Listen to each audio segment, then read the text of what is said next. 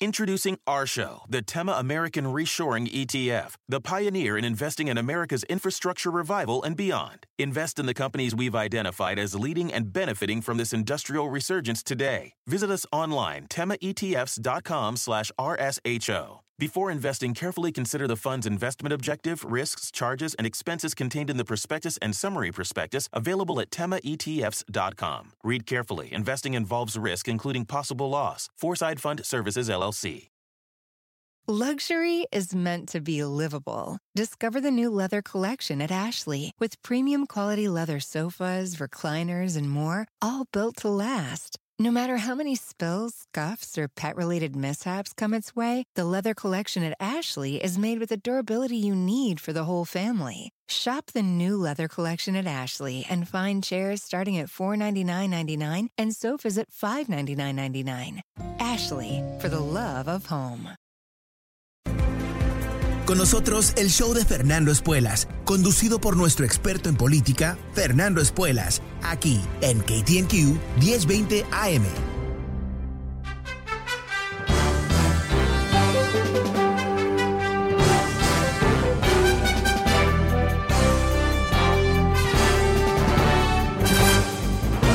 Estás? Soy Fernando Espuelas desde Washington. Muy buenas tardes. Gracias por acompañarme. Esta semana pre-Navidad uh, estoy abriendo los micrófonos, sistema libre hoy en el programa, invitándote a que me llames y bueno, que me cuentes qué estás pensando. Quizás has escuchado algo interesante hoy o quizás tienes una pregunta o quieres debatir sobre algún tema. Bueno, este es tu programa, el número es 844 410 1020 si quieres participar de nuestra conversación o en nuestra conversación, mejor dicho. Ahora, eh, antes de ir a las líneas, quiero comentarte algo súper jugoso. Eh, después de que salí del aire ayer, el New York Times publicó una nota diciendo que el comité de investigación sobre el ataque del Capitolio del 6 de enero está evaluando eh, un, lo que se llama un criminal referral, eh, que es eh, una moción, una, un pedido de investigación criminal eh, a Donald Trump. El New York Times dice que el comité tiene suficientes evidencias como para poder uh, considerar uh, lo que sería un pedido de una investigación criminal de Trump. Ahora, ¿cómo funciona esto? Uh, realmente es bastante llamativo porque ningún presidente de Estados Unidos ha sido sometido a, un proceso criminal por parte del Departamento de Justicia. O sea que esto es, realmente estamos en uh, terra incógnita, ¿no? Estamos en un, lugar no conocido. Lo que ocurriría es que el Congreso está compilando muchísima información tremendas evidencias aparentemente, más de 300 testigos, miles de documentos y lo que ha sido ahora un gran éxito, parece, eh, por lo que se entiende, en poder convencer a muchos miembros de la administración de Trump, aunque no obviamente los que tenían las manos sobre la maquinaria golpista, a dar testimonios. Y muchos quieren salvarse, ¿verdad? No quieren quedar pegados para siempre como parte de un uh, intento de golpe de Estado en Estados Unidos, un presidente eh, fracasado y todo el resto. Entonces, eh, el hecho que escuchamos el otro día, yo te lo conté en el programa, que Liz Cheney, cuando ella estaba hablando sobre eh, lo que la investigación buscaba, en particular usó una frase que una ex procuradora federal Barbara Wade dice que es una especie de uh, llamado a un procurador, el Departamento de Justicia, a investigar. Hay algo en particular que se, le, se, está pensando que se le va a acusar a Donald Trump, que es corruptamente interfiriendo en un proceso uh, del gobierno federal. Y esta doctrina, esta ley, se ha utilizado ya para procesar algunas de las figuras estas eh, muy exóticas, los terroristas que atacaron el Capitolio directamente. Pero lo que se piensa que está ocurriendo ahora es un proceso de descubrir que detrás de esta gente que llevó a cabo el, el asalto en sí mismo, había todo un proceso, un intento de lograr un golpe de Estado. Y en particular lo que está empezando a surgir es que había una intención muy clara, no solamente de Trump, pero de mucha gente en su entorno, de utilizar una ley del siglo XIX que se llama The Insurrection Act. Y esa ley dice que en momentos donde hay disturbios que amenazan al Estado, amenazan al gobierno, eh, disturbios eh, domésticos, el presidente puede básicamente declarar un estado de emergencia, un estado de excepción. Y que lo que se sospecha, y me imagino que si lo estamos leyendo en la prensa, y hay muchas cosas sobre este tema, no es solamente un articulito, no es solamente un periodista, no es solamente la declaración de un, ah, de un individuo, sino que está empezando a emerger eh, un escenario, una teoría de lo que estaba eh, pensado para el 6 de enero. Y es realmente peor de lo que nos imaginábamos. Lo que se sospecha es que Trump estaba tratando de generar un disturbio. O sea, él buscaba un disturbio en el Congreso, donde él podía utilizar el Insurrection Act y declarar básicamente que él venía a resolver lo que era un intento de violencia, un intento en contra del gobierno. Y eso empieza a manifestarse por declaraciones que mismo Trump hizo a gente en su entorno. Mike Flynn en su momento dijo hay que declarar ley marcial y que hay que cancelar las elecciones. Roger Stone, una cantidad de gente en el entorno de Trump, gente que estaba hablando con Trump, buscaba ese tipo de jugada. Y de hecho, se está descubriendo que en el Pentágono, el cuerpo de oficiales que no son políticos tenía ese mismo temor y ellos estaban completamente enfocados en asegurarse que bajo ninguna circunstancia Trump pudiese utilizar fuerzas militares en contra de los ciudadanos de Estados Unidos. Hay un hecho histórico que eh, tiene, quizás es el eco de lo que intentó hacer Trump, que es cuando los nazis en 1933 queman el parlamento alemán. Se llama the Reichstag, el incendio del Reichstag, Reichstag siendo el parlamento alemán de ese momento. Algo que ah, le dio a Hitler la posibilidad de declarar ley de emergencia y acabó con la democracia de Alemania. Esta gente alrededor de Trump son fascistas, ¿no? Son gente que han estudiado esta historia, saben cómo esto funciona. Y el hecho de que hubo tanto, tanto comentario sobre esta ley alrededor del entorno de Trump es algo que ah, quizás ah, va a ser lo que termine con Donald Trump en el sentido criminal. Porque yo creo que lo que vamos a descubrir, lo que creo que nos está diciendo Liz Cheney y otros que tienen la evidencia enfrente de ellos mismos, no están lista para publicarse, no han llegado a las conclusiones. Pero lo que están diciendo, como dijo esta ah, ex procuradora federal Barbara Wade, están alertando que aquí hubo crímenes. Lo que sospechamos, lo que no estaba muy claro, lo que estaba escondido detrás del caos de ese día, eh, termina quizás siendo nada más y nada menos que un golpe mal ah, ejecutado, pero un golpe de cualquier manera. Bueno, em, quería comentarte eso porque eh, creo que lo que sabemos hoy es muy poco.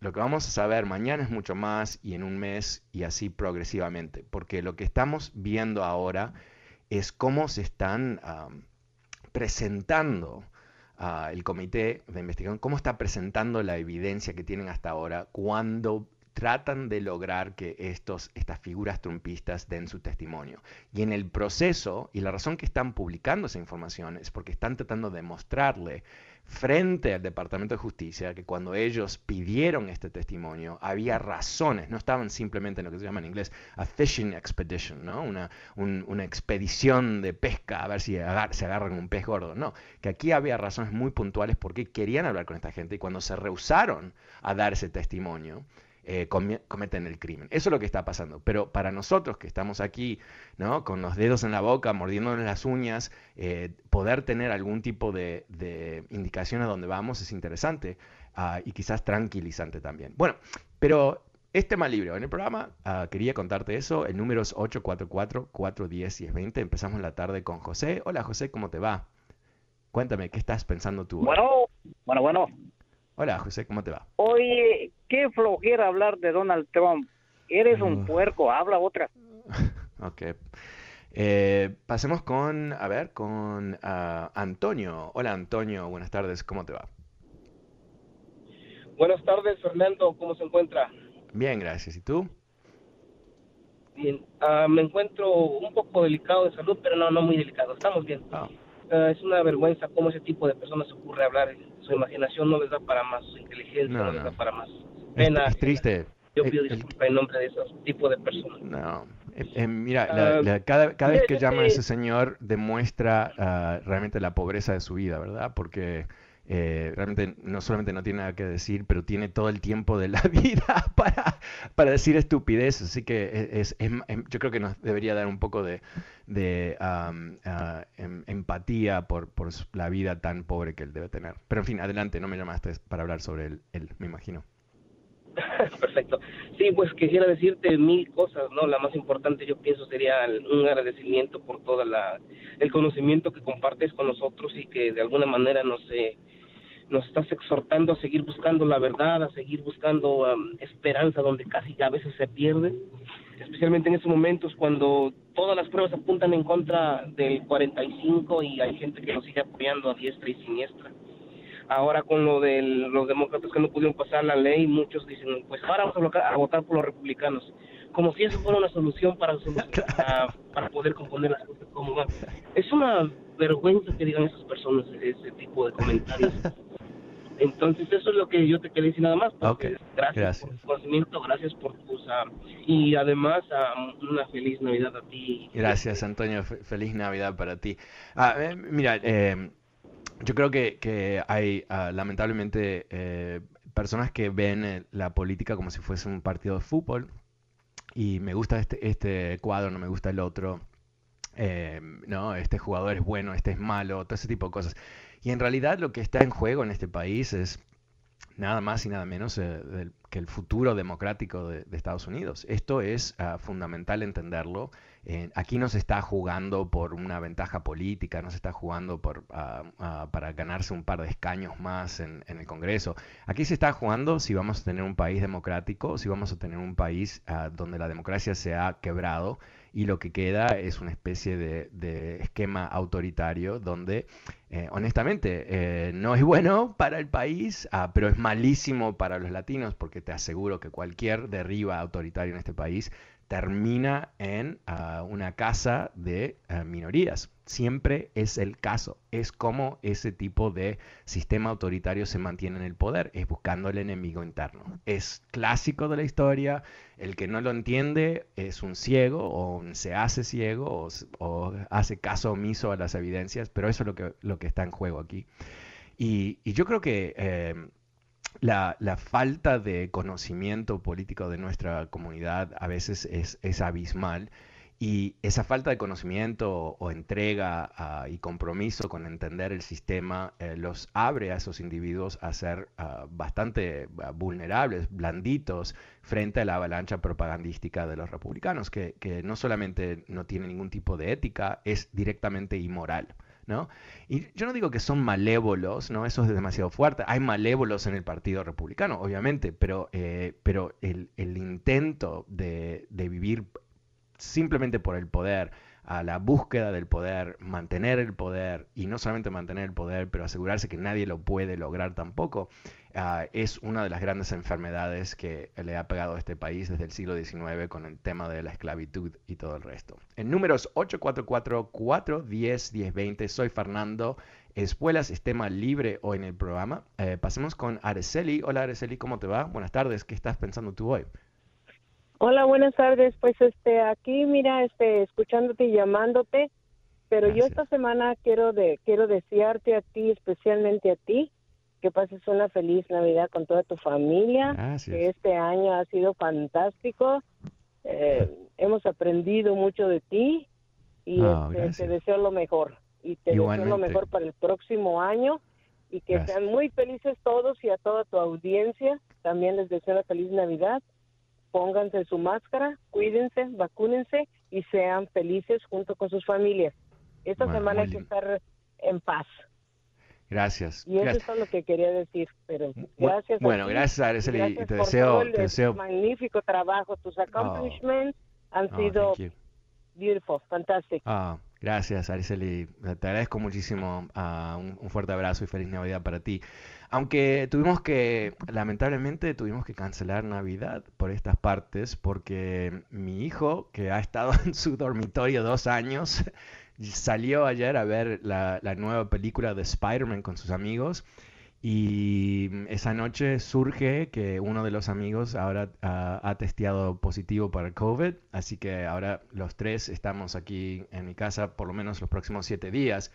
Ah, o sea que eh, iba a haber toda una celebración familiar que se tuvo que, que cancelar, o nosotros tuvimos que cancelar, y más o menos una hora después mi sobrina, que está con, con ah, ah, mi cuñada y, su esposo, eh, también testeó positivo. Sea que eh, la, mamá, o sea, tenemos eh, tres de las cuatro hermanas ah, de, de mi, mi- esposa eh, están con problemas de COVID. Y son, todas personas están vacunadas, todas las personas han hecho todo lo posible y todo eso, pero eso es lo- el gran riesgo de esta variante del COVID en donde más allá de que, ah, bueno, hoy dio un discurso muy interesante del presidente Biden, Araceli, me estás dando la oportunidad de, comentar sobre esto, am, donde él lo dijo muy claro, ah, si tú no, eh, hay mucha preocupación, dijo básicamente, por, eh, por la nueva variante de COVID, y dijo, y, si, y si tú no te has vacunado, tienes razón de preocuparte. Eh, dijo que casi todas las muertes en los hospitales son gente no vacunada, am, que si tú ah, te has vacunado completamente con las tres dosis, eh, puedes tranquilamente disfrutar de la, am, de la Navidad, del, del Año Nuevo, si te vas a reunir con personas que igualmente están vacunadas. O sea, eh, para los que se han vacunado, sigue adelante todo, al menos que estás viviendo una situación como la mía en particular, donde tenemos que cuidarnos, ¿no? Eh, ah, no, no vamos a tener suficiente tiempo de testearnos antes de Navidad con la certeza de que no tenemos COVID, aunque me imagino que estamos bien, pero en fin. Así que eh, de eso se trata, ¿no? Estamos frente a algo realmente eh, que va a ser una tragedia en este país y en particular va a ser una tragedia en aquellos lugares de Estados Unidos que han rechazado masivamente ah, eh, la realidad, ¿no? Ah, han rechazado la- la enormidad de, enormidad de lo que se ha logrado con estas vacunas. Te comento también que ha habido una explosión de infecciones, pero en lugares como California, donde mucha gente me escucha, donde el nivel de vacunación es altísimo, no ha habido una explosión en los hospitales. No ha habido. Ahora, eso va a cambiar, va a haber más casos, sin duda, porque siempre hay una demora entre infección y los casos, pero eso es lo que se puede esperar. Caso contrario, hay lugares, en el sur de Estados Unidos en particular, donde el, el rechazo a la realidad es supremo, donde ya se están saturando ah, los hospitales. Ah, y esto lo dijo el presidente Biden hoy, ¿no? Que es, no es solamente el, el tema de yo hago lo que quiero, es mi cuerpo, todo eso está bien, al menos que perjudiques a otra persona, ¿no? Si tú te conviertes en lo que es el, el- el foco de una infección, ah, es, absurdo, es completamente una irresponsabilidad ah, absurda, no, sobre ti mismo. Yo siempre ha- hago el ejemplo, ¿no? Tú puedes, y esto lo voy a decir muy duro, ¿no? Si tú quieres quitarte tu vida en tu casa, bueno, eh, es terrible, pero lo puedes hacer y no perjudicas a nadie directamente, obviamente todos los, tus seres queridos, pero, ah, pero tú quieres suicidarte en público con COVID y en el proceso tirar cuatro o cinco abajo. Bueno, no, eso, ¿cómo eso puede ser razonable? ¿Cómo eso puede ser algo que uno ah, elija hacer? Y no, me puedo olvidar, de, el otro día me llamó una señora aquí para decirme que se rehusaba a, vacunarse y ya se había infectado dos veces. Y uno dice, pero ¿qué, más necesitas? o sea, estás, o sea, es, es- es desafiar la muerte, ¿verdad? Es decir, la tercera vez que me infecto, igual me va a ir bien. Y aunque infecte a mis hijos o al vecino, a mi esposo, a quien sea, está bien, porque las vacunas, ¿no? O sea, eh, algo que uno dice, ok, ¿cómo, cómo ayudamos a esa persona, ¿verdad? ¿Cómo logramos ah, ayudar a alguien que se, ah, se separa del razonamiento y no, no, no quiere protegerse? Um, y una vez más, ¿no? Eh, quizás la mejor metáfora es eh, eh, cada uno tiene el derecho de, de tomar alcohol si quiere, ¿verdad? Pero no tienes el derecho de manejar, porque ahí es donde tú ah, transmites o, transformas, mejor dicho, tu, ah, alcohol en, un- en violencia en contra de otros. Y eso no está permitido en este país. Y no solamente no está permitido, pero si cometes un crimen borracho sobre tu auto, vas a terminar en la cárcel por mucho, mucho tiempo. Ah, debería haber ah, algún tipo de conciencia ¿no? de, que e, esto es algo muy semejante. Bueno, es tema libre en el programa números 844, 410 y 20. Soy Fernando Espuelas. Vuelvo enseguida con más de tus llamadas, mucho más adelante.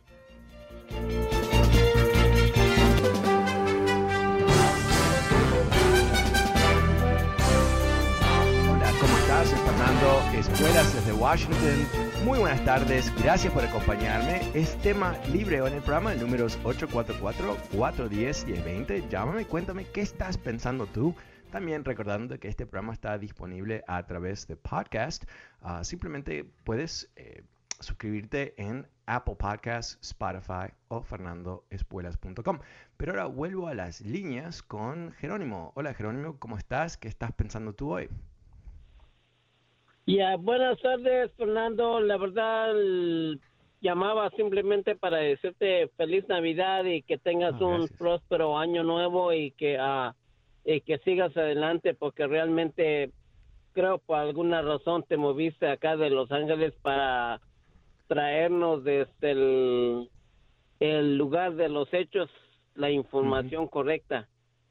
Te admiramos y sigue adelante y digo, a todo lo que está pasando allá en Washington lo traes directamente eh, desde el lugar de los hechos y muy bien hecho, sigue adelante y te apoyamos y te seguimos, te extrañamos aquí ah, desde Los Ángeles.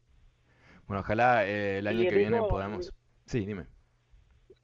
Sí, seguir adelante y traer, lo digo, lo único que quisiera, la, la, la verdad es de que me da tanta pena de que nuestra gente siga completamente, no sé, no sé si está en coma o, o simplemente hace lo de la tortuga, no mete la cabeza y, y no sabe lo que pasa y no se da cuenta realmente lo que pasó el, el 6 de enero, ¿no? Entonces, no sé, mira, no, como sé que, si es... Como que la gente ya se olvidó de eso y... No creo, y eh. No, realmente no, no pone atención lo que, va lo que pueda en el futuro afectar la democracia de este país. Entonces, digo, yo vivo aquí ah, y soy ciudadano y digo, no, yo no quiero un he estado, si por alguna razón me voy, me mudé para este país, es para una, un futuro mejor, no una democracia que uh, siempre ha existido en este país, no es el es el uh, el lema de este país. Entonces, para que para que esto ocurra y algún gobierno que quiera completamente hacer estos uh, este uh, como un, un golpe de estado a la democracia mucha gente no lo toma así.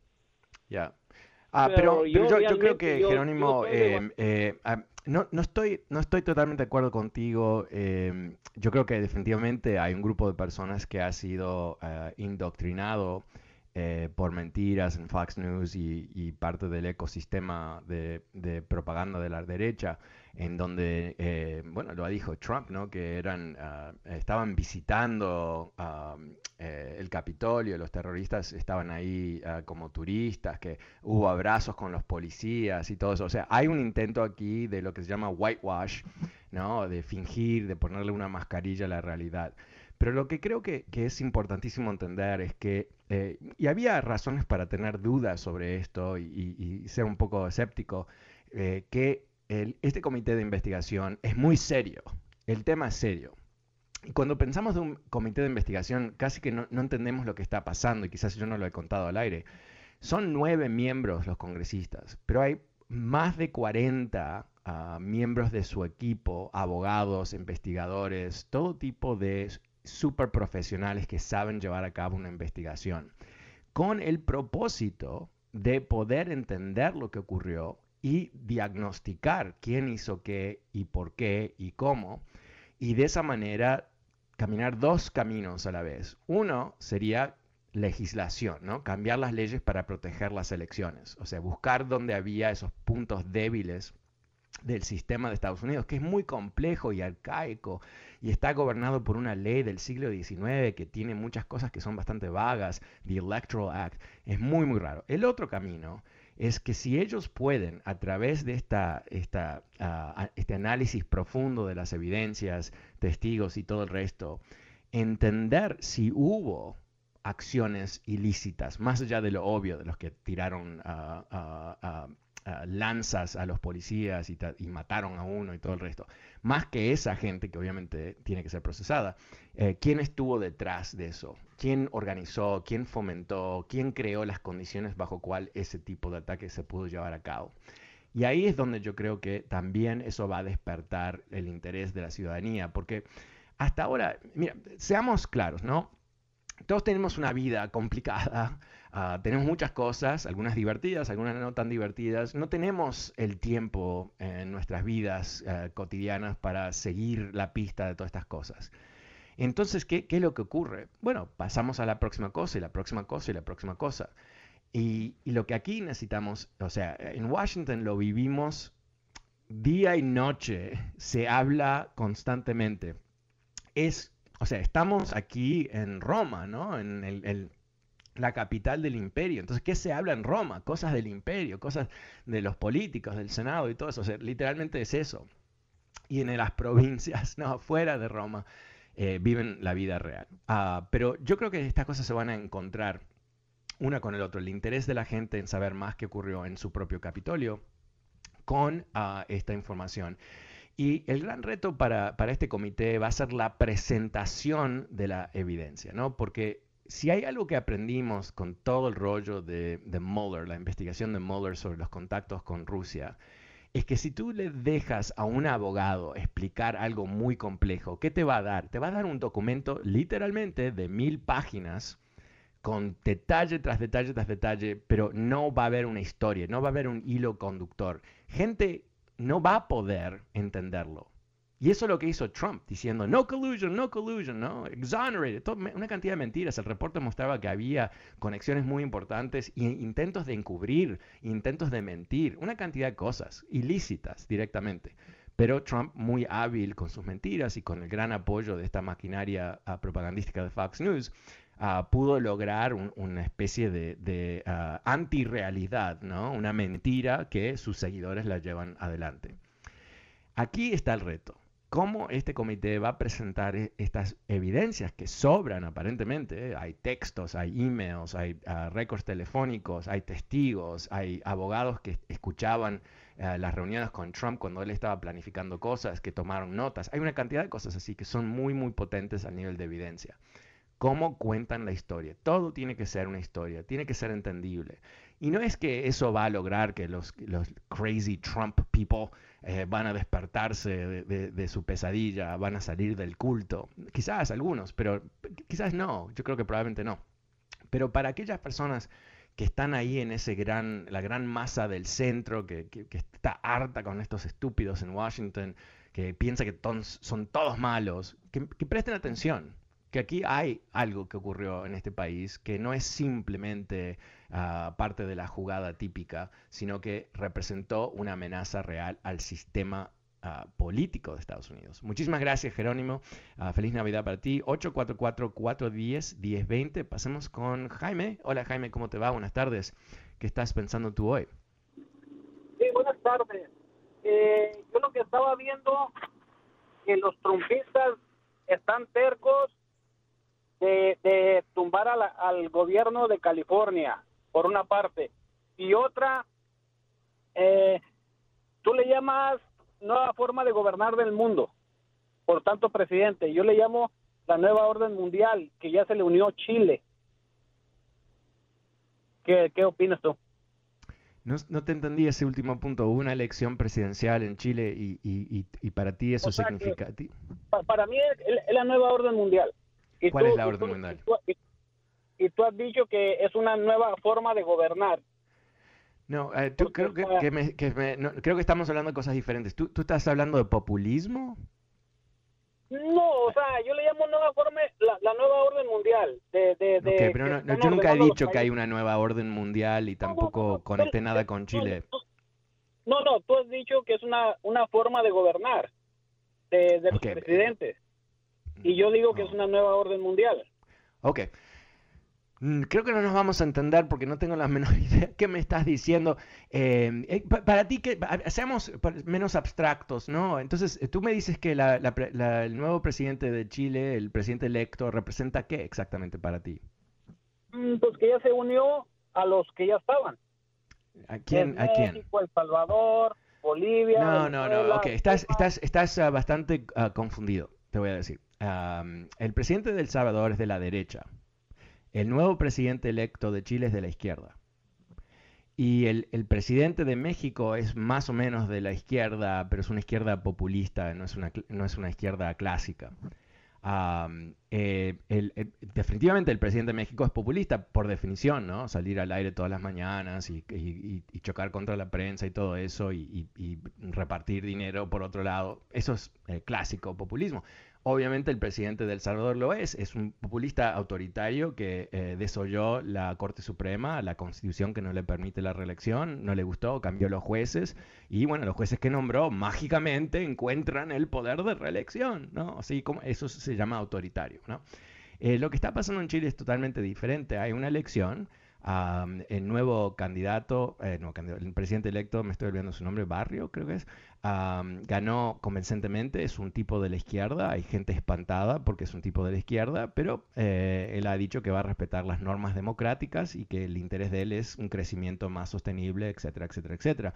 No hay ninguna ah, indicación a estas alturas de que él es un populista o que él va a gobernar fuera de, las, de, la, de la constitución. Así que no, conecto esas cosas. Eh, lo que sí creo que, estamos viendo, y creo que eh, Chile, no es algo que iba a hablar porque eh, tengo la sensación que, Chile es tan lejos, o sea, mentalmente, más allá de geográficamente. lo que ha pasado en Chile es interesante porque Chile en, a, cierto nivel ha sido uno de los países más exitosos de América Latina. Su nivel de desarrollo es, eh, realmente impresionante, altos niveles de ingresos, ah, hasta hace poco, hasta hace dos años atrás, estabilidad política muy notable que a su vez llevó a tremenda inversión en Chile que crea ese crecimiento. Pero también tiene una constitución que fue dictada básicamente por Pinochet, el dictador, que tiene, una ideología, la constitución muy de la derecha, donde es todo capital privado, poco Estado, ah, pero eso ah, hizo crecer a Chile, pero no hizo crecerlo en forma pareja. Entonces, dos años atrás se desató el país, gente muy frustrada, que es un país rico, pero hay muchos pobres, y ahí es donde empieza una especie de alzamiento popular que termina en qué? En dos cosas. Uno, están desarrollando una nueva constitución y por otro lado, este nuevo presidente es electo. Que nos demuestra que cuando hay un sistema económico que es completamente no sostenible como tiene Estados Unidos, van a haber este tipo de reacciones de, o de la derecha o de la izquierda. Bueno, muchas gracias. Vuelvo enseguida. Es tema libre. Soy Fernando Espuelas. El número es 844-410-1020. Llámame y cuéntame qué estás pensando tú. Ya vuelvo mucho más adelante.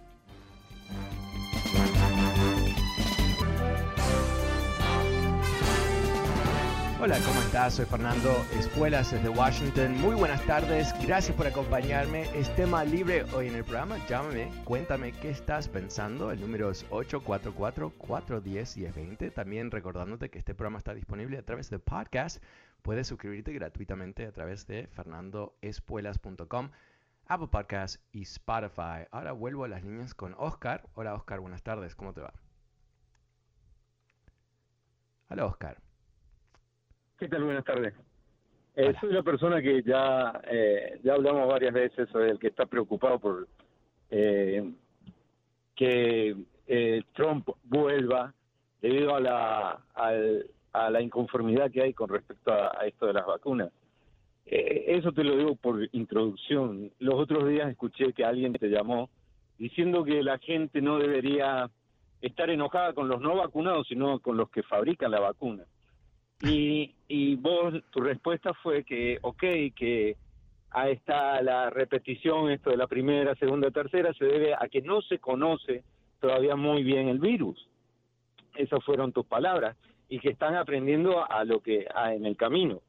Pero yo razonando y pensando digo, ok, si están conociendo al virus en el camino, entonces seguramente están conociendo el efecto que hace la vacuna en el cuerpo o en los humanos, dado que estamos en la fase 3. En la fase 3, que es el, el, eh, lo que se debe hacer con las vacunas, ahora con un número eh, mucho mayor de gente para ver cuáles son los resultados. Porque sí o sí estaban... Eso no saben eso, claro que lo saben.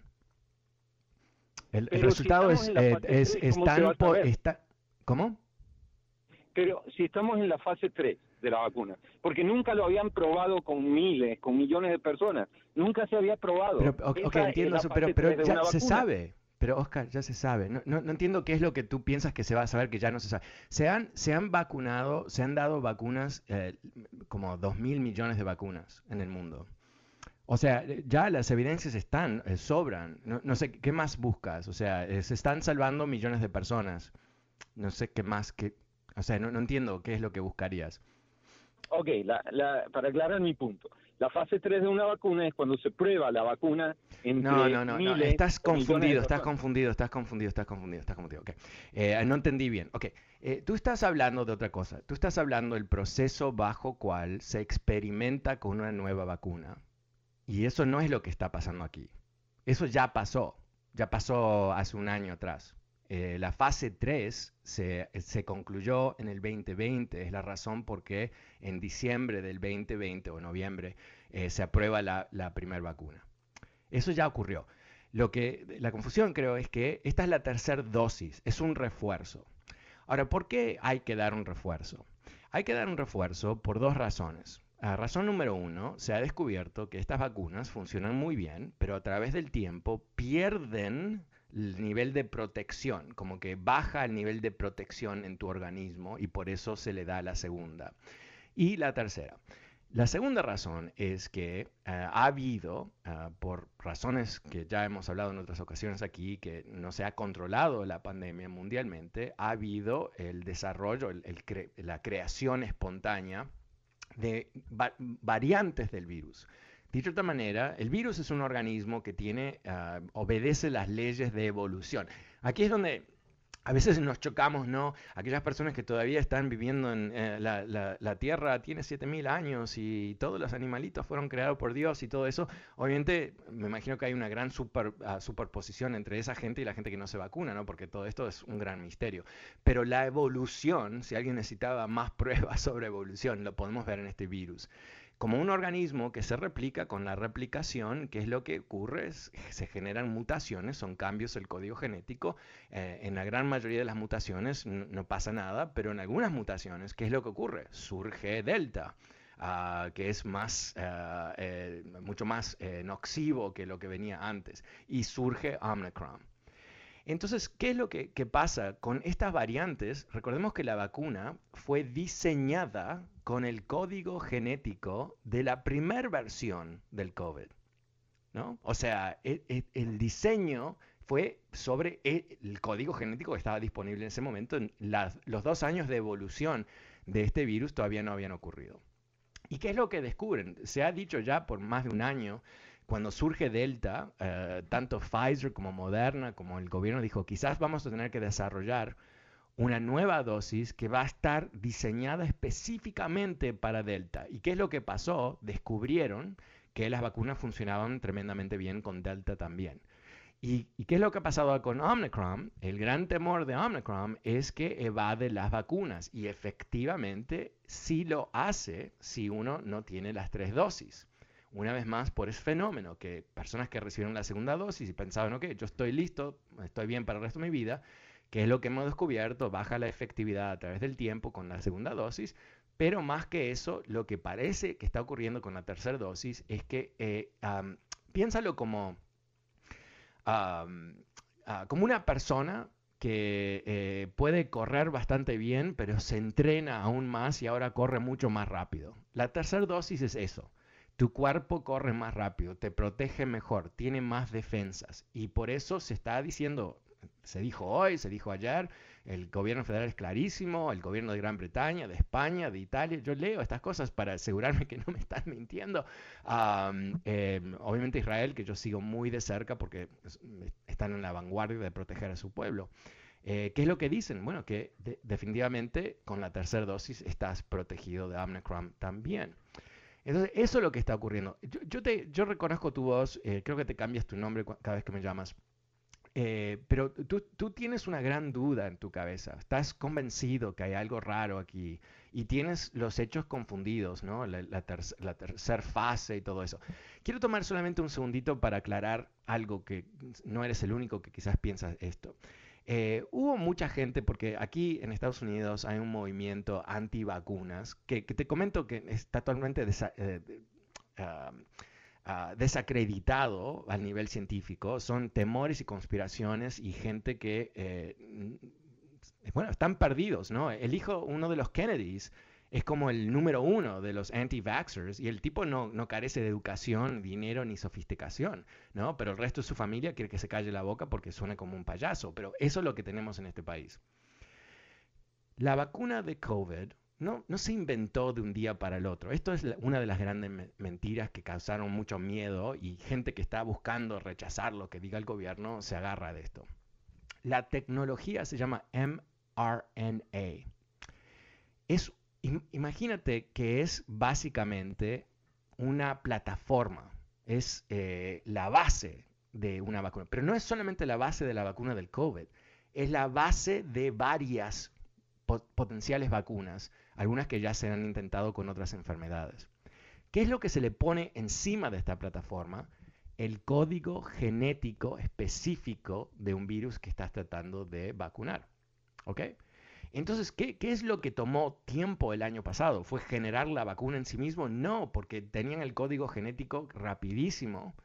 Ah, se publica en Internet, literalmente. Diferentes científicos lo publicaron, lo verificaron y todo eso. Y em, allí empezaron a trabajar sobre las vacunas. Pero era solamente en Estados Unidos donde esta tecnología de mRNA existía y es la razón por la vacuna de Pfizer y la de Moderna son las más efectivas en todo el mundo porque esa tecnología se había desarrollado ya hace más de 15 años. Entonces, cuando llega la vacuna, eh, yo creo que, hubo un problema, ¿no? Eh, estaban los anti-vaxxers, ¿no? Que, no es que están mintiendo, ni saben que están mintiendo, viven en una burbuja de, ilógica y falta de conocimiento, inventos y todo el resto. pero yo creo que del otro lado, a mí me dio un poco de... cuando Trump estaba diciendo que la vacuna llegaba antes de las elecciones y la presión que le estaba poniendo públicamente sobre los científicos, yo dije, wow, ¿qué está haciendo? no? Porque eso es una manera de dinamitar la confianza. Pero no, no fue así, porque ni Pfizer ni Moderna se prestaron a, prometer nada antes de tiempo y los, eh, las, las pruebas que se hicieron con las vacunas cumplieron las las condiciones internacionales para probar que una vacuna funciona. Por eso inmediatamente se aprobaron esas vacunas en otros países, porque el procedimiento que se llevó a cabo era completamente sólido. Y, a eso le tenemos que sumar el hecho de que Trump ¿no? escondió que se vacunaba.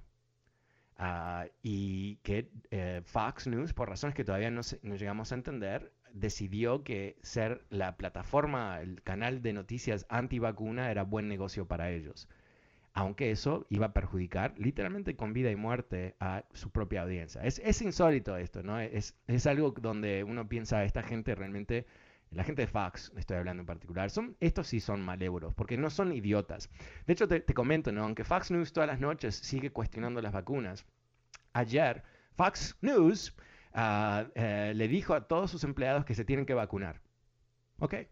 Entonces al aire cuestionan. Eh, en la vida real, donde eh, ninguno son idiotas ahí, son muy ricos, eh, no quieren morirse sin vacunarse. Así que, Oscar, estás un poco traumatizado, creo que porque las cosas han sido un poco raras todo este año, pero definitivamente creo que las cosas están mucho mejor de lo que quizás tú piensas. Muchas gracias por tu llamada. El número es 844-410-20. Pasemos con Mara. Hola Mara, ¿cómo estás? Tanto tiempo. ¿Qué estás pensando Fernando, tú muy buenas tardes, gusto de saludarlo nuevamente. Gracias. Eh, le quiero contar que ayer me puse el booster y ah, pues gracias a Dios nada para las personas que tienen miedo de ponérselas, no señores, vayan. A mí, yo le pregunté a mi doctor, ¿verdad? Porque yo tuve Johnson Johnson y yo no estaba segura cuál era la que mejor me convenía. Pero él me dijo que me pusiera la Pfizer y miren ni dolor de, de brazo ni ninguna reacción. A Fernando, a las personas que le llaman a usted para, para molestarlo, qué pena me dan de verdad, porque los que quedan mal vistos son ellos, donde demuestran su ignorancia, su bur, burrez que tienen en la cabeza, que no sé que si tienen pelo o solo tienen aire no sé, la verdad que no sé, pero no lo ofenden a usted porque usted lo sabe que lo que le están diciendo no es verdad. Y pues si es de su gusto, mejor que se guarden su tiempo y que nos den la oportunidad a nosotras, las personas que sí queremos colaborar en el programa, opinar. Y bueno, al mismo tiempo aprovecho porque sé que como cuesta entrar a la línea, desearle a usted y a su apreciable familia, a su ah, mami, que tengan una muy feliz fiestas decembrinas que Dios quiera que pues el año que viene venga mucho mejor que el que estamos terminando. Y si seguimos cumpliendo con las órdenes que no es que se nos den órdenes que por por uno ser quiere su vida y quiere estar bien se vacuna eso es lo más fácil que se puede hacer. Así es de que muchas felicidades a usted a José y a todos los que trabajan ahí con ustedes. Y pues esperamos seguir escuchándonos el año que viene primeramente Sin duda. Bueno, muchísimas gracias Mara. Feliz Navidad para ti y tu familia también y, ojalá podamos hablar, si no este año, sin duda el año que viene, cuando, cuando me llames la próxima vez. Eh, Primeramente Dios. Claro que sí, muchísimas gracias. hasta pronto, un gran, un gran abrazo para ti. Eh, pasemos eh, ahora con David, o David, perdón. David, ¿cómo te va? Buenas tardes. Hola David. ¿Se nos fue David? Ok, pasemos con Alejandro. Hola Alejandro, buenas tardes. ¿Cómo te va Alejandro? Uh, wow. Eh, ok. Ah, ok, bueno, entonces, no sé. Uh, ok. bueno, eh, yo creo que no estamos terminando el año. Yo voy a estar al aire el resto de esta semana y la semana que viene, así que solamente para aclarar, no me estoy yendo, aunque ah, ah, em, em, me encanta que la gente se esté despidiendo de mí, ah, pero también yo creo que, Mara, sobre lo que estaba diciendo hace un momento de eh, un mejor año el año que viene, lo quiero hablar esto con un poco más de, de tiempo la semana que viene, pero yo, yo creo que em, eh, el año que viene va a ser eh, desafiante, ah, porque si hemos aprendido algo de COVID es que es un gran desafío, ah, ¿no? Porque eh, es una sorpresa, evoluciona, cambia. Pero lo que yo creo que también hay que reconocer, que más allá del desafío, vamos a estar en mejores condiciones para lo que, lo que depara el futuro. Ah, es clarísimo que no estamos frente a la misma situación de las últimas navidades, cuando las vacunas venían pero no se entendían, íbamos a poder recibirlas, iban a funcionar. Uh, todas esas cosas creo que se ha despejado esa incertidumbre. Ah, y lo que tenemos ahora es, es la posibilidad de que cada uno de nosotros tomemos control de nuestras propias vidas y definitivamente en lo que tiene que ver con el tema de salud. Y más allá de salud, ¿no? Poder vivir una vida normal. Eh, antes de, de, bueno, eh, antes de las vacunas creo que muchos de nosotros no sabíamos cuándo salíamos de, esa uh, opresión que era el COVID. Ahora podemos ver esa salida. Y si nos ayudan los que no se quieren vacunar, vacunándose, uh, eso baja, el riesgo para toda la sociedad, baja el riesgo para la economía y nos uh, restablece algún nivel de normalidad. Lo que va a pasar con, COVID es que se va a convertir en el próximo flu el próximo resfrío. Eso es lo que va a ocurrir. Porque la gente más vulnerable, tristemente, no va a estar con nosotros. a la gente que, que, puede resistir quizás va a tener resistencia más fuerte y los que se vacunan van a estar realmente protegidos. Así que eso es lo que tenemos enfrente de nosotros quizás un mejor año. Pero yo vuelvo mañana, como siempre. Muchísimas gracias a todos que participaron. Te recuerdo que este programa está disponible en podcast. Uh, visita fernandoespuelas.com. Pero, pero para esta tarde me despido. Muchísimas gracias. Soy Fernando Espuelas. Buenas tardes. Chao. Dental Associates of Northern Virginia redefine what it means to visit the dentist. Get top quality personalized support from committed experts who prioritize the well being and satisfaction of you and your family. Care is centered on a highly personalized treatment plan backed by the trust and support of long-lasting relationships. Schedule your next appointment by visiting dental1-va.com slash offer slash SiriusXM. Luxury is meant to be livable. Discover the new leather collection at Ashley with premium quality leather sofas, recliners, and more, all built to last. No matter how many spills, scuffs, or pet related mishaps come its way, the leather collection at Ashley is made with the durability you need for the whole family. Shop the new leather collection at Ashley and find chairs starting at $499.99 and sofas at $599.99. Ashley, for the love of home.